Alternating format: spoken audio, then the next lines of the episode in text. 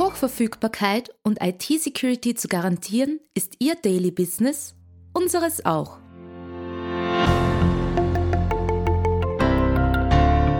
Imontaris Tech Talk, dem Podcast von IT-Profis für IT-Profis, beantworten unsere Experten und Partner die spannendsten Fragen rund um Netzwerk, IT-Sicherheit und Compliance und gewähren echte Insider-Einblicke.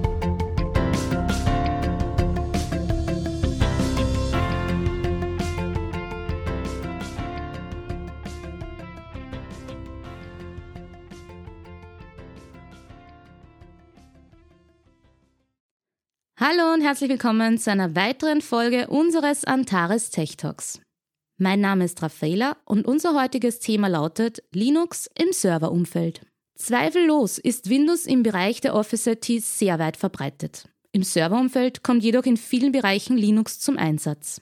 Was die Vor- und Nachteile davon sind und was es dabei besonders zu beachten gibt, werde ich heute mit unserem Linux- und Security-Experten Bernhard Fischer diskutieren. Heute unser Experte. Bernhard Fischer begann seine Karriere als Netzwerktechniker verantwortlich für den Aufbau eines österreichweiten IP-Backbones und später für die Entwicklung und den Betrieb der wichtigsten Internet-Services für dieses Netzwerk. Nach dem Wirtschaftsinformatikstudium an der Universität Wien wurde er Forschungsmitarbeiter und Dozent an der Fachhochschule St. Pölten in den Bereichen Computernetzwerke, Betriebssysteme und IT-Security. Seit 2017 ist er Security Consultant bei der Firma Antares NetLogics. Ja, hallo Bernhard, es freut mich, dass wir uns heute über das Thema Linux unterhalten dürfen und ich möchte auch gleich mit meiner allerersten Frage an dich starten. Warum macht es Sinn, Linux einzusetzen?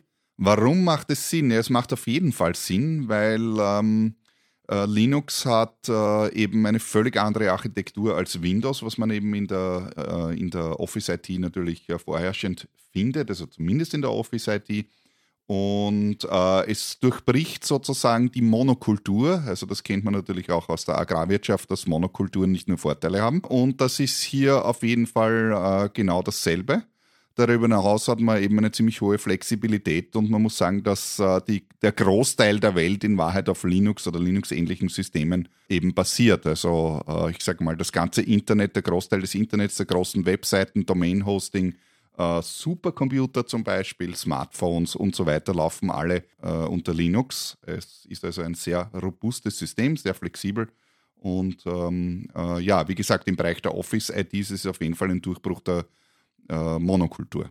Und was sind die Vorteile, wenn man Linux verwendet? Naja, der große Vorteil ist auf jeden Fall, dass es äh, zum einen äh, unendlich flexibel ist, also unfassbar flexibel. Äh, Linux ist ja, ähm, wenn man so will, kommt ja aus der, äh, geht zurück, sag ich mal, in der Geschichte bis in die 60er Jahre, aus der Welt der, der Unix, also ein Unix-basiertes System, also ein, ein vom Konzept her äh, Unixoides System und dort steht äh, Modularität an oberster Stelle und das, diese Modularität hat eben das Linux äh, äh bis heute be äh, äh, eben behalten oder ist, ist, ist ein Konzeptbestandteil und dadurch ist es extrem flexibel und es gibt nichts, was nicht geht unter Linux.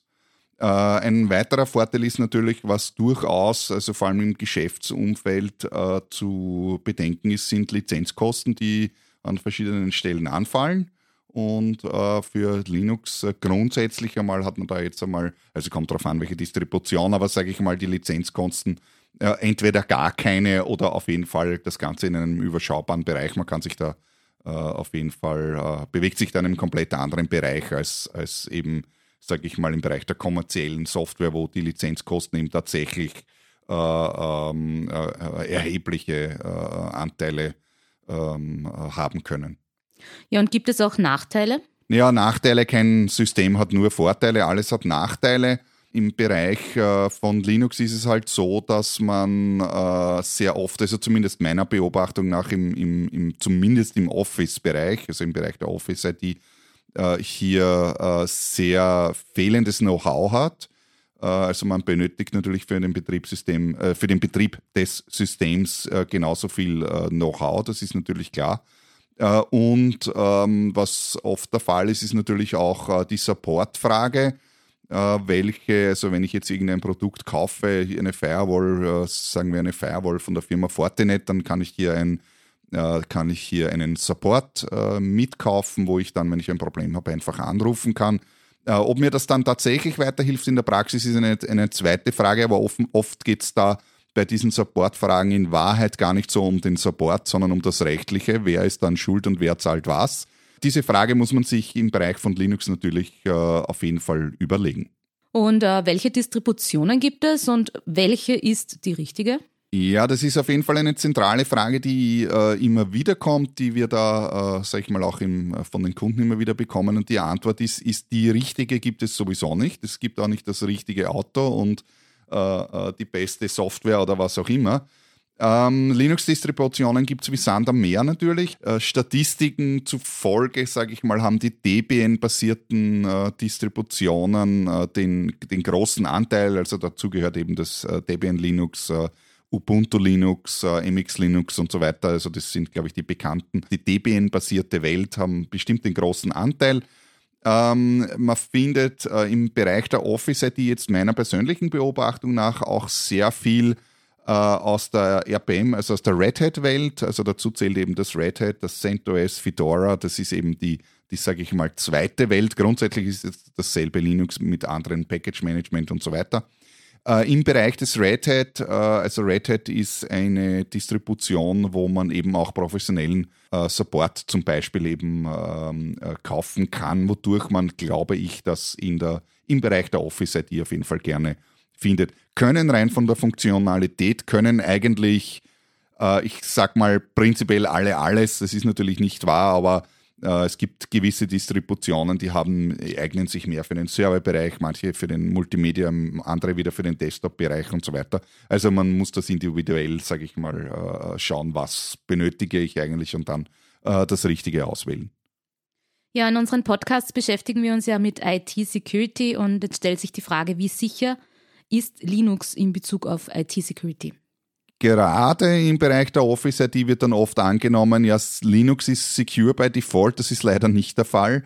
Uh, Linux braucht uh, genauso uh, seine Aufmerksamkeit wie ein Windows-System zum Beispiel.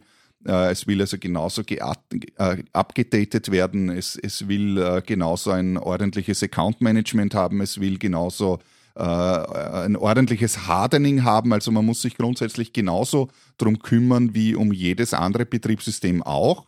Linux hat vom Security-Konzept natürlich einige Vorteile gegenüber Windows, aber wenn ich ein schlecht konfiguriertes äh, Linux-System habe, dann, äh, dann, dann macht mir das unter Umständen mehr Probleme, weil es muss einem bewusst sein, dass wenn einem äh, Angreifer ein Linux-System äh, in die Hände fällt, dass man ihm damit eine äh, ganz schöne Portion Macht auch in die Hand gibt, die er auf einem Windows-System per Default äh, nicht hat. Was nicht heißt, dass man mit Windows nichts machen kann, das kann man sehr wohl, aber sehr oft ist der Angreifer gezwungen, unter Windows dann Tools zu installieren, erst die er unter Umständen auf Linux äh, auf jeden Fall schon findet. Also das heißt, per Default sicher ist kein Betriebssystem auf der Welt.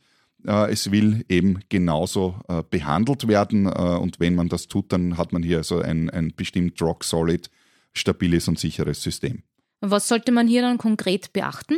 Äh, konkret beachten eben, äh, wie gesagt, also Hardening ist auf jeden Fall wichtig. Äh, besonders wichtig wäre auch, was man sieht oder zumindest meiner Beobachtung nach, ähm, dass äh, viel zu viele Services installiert sind. Ich sage mal, unter Windows ist es genauso, äh, das ist unter Linux nicht anders, dass äh, die Systeme grundsätzlich einmal vom, vom Hersteller so ge gemacht sind, dass sie per Default, also so wie man sie installiert, einfach funktionieren und alles können, aber nicht, dass sie secure sind.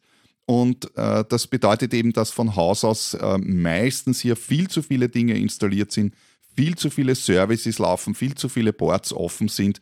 Und das sind eben Dinge, die zu beachten sind. Das heißt, ähm, ich sage mal, äh, so wenig wie möglich Services laufen lassen.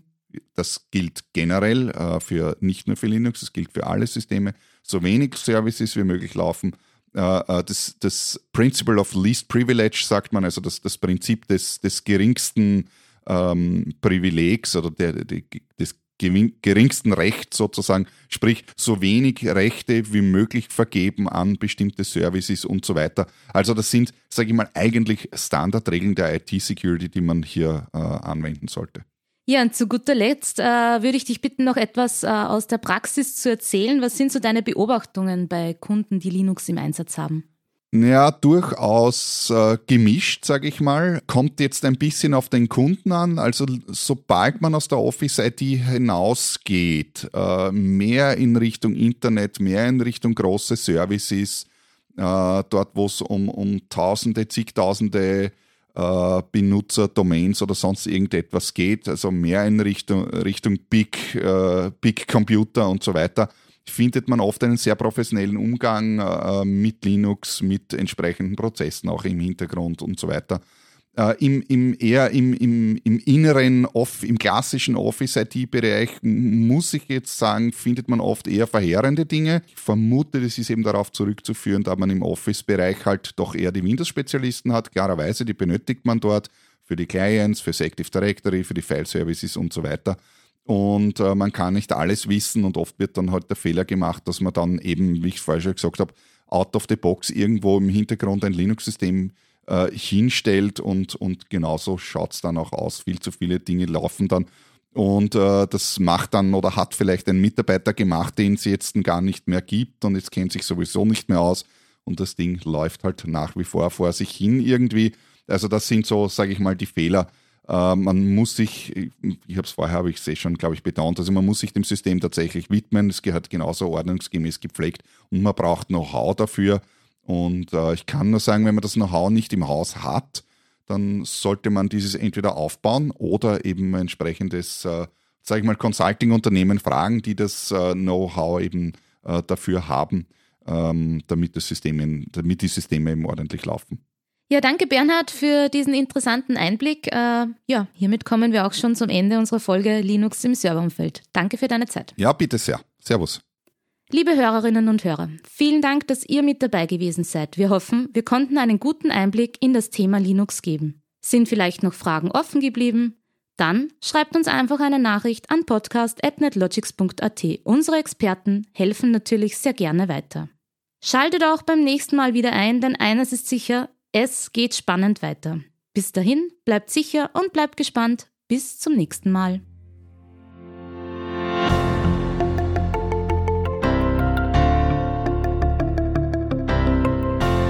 Antares NetLogics ist ein führender österreichischer Dienstleister für IT-Sicherheit, kritische Infrastrukturen und Managed Services.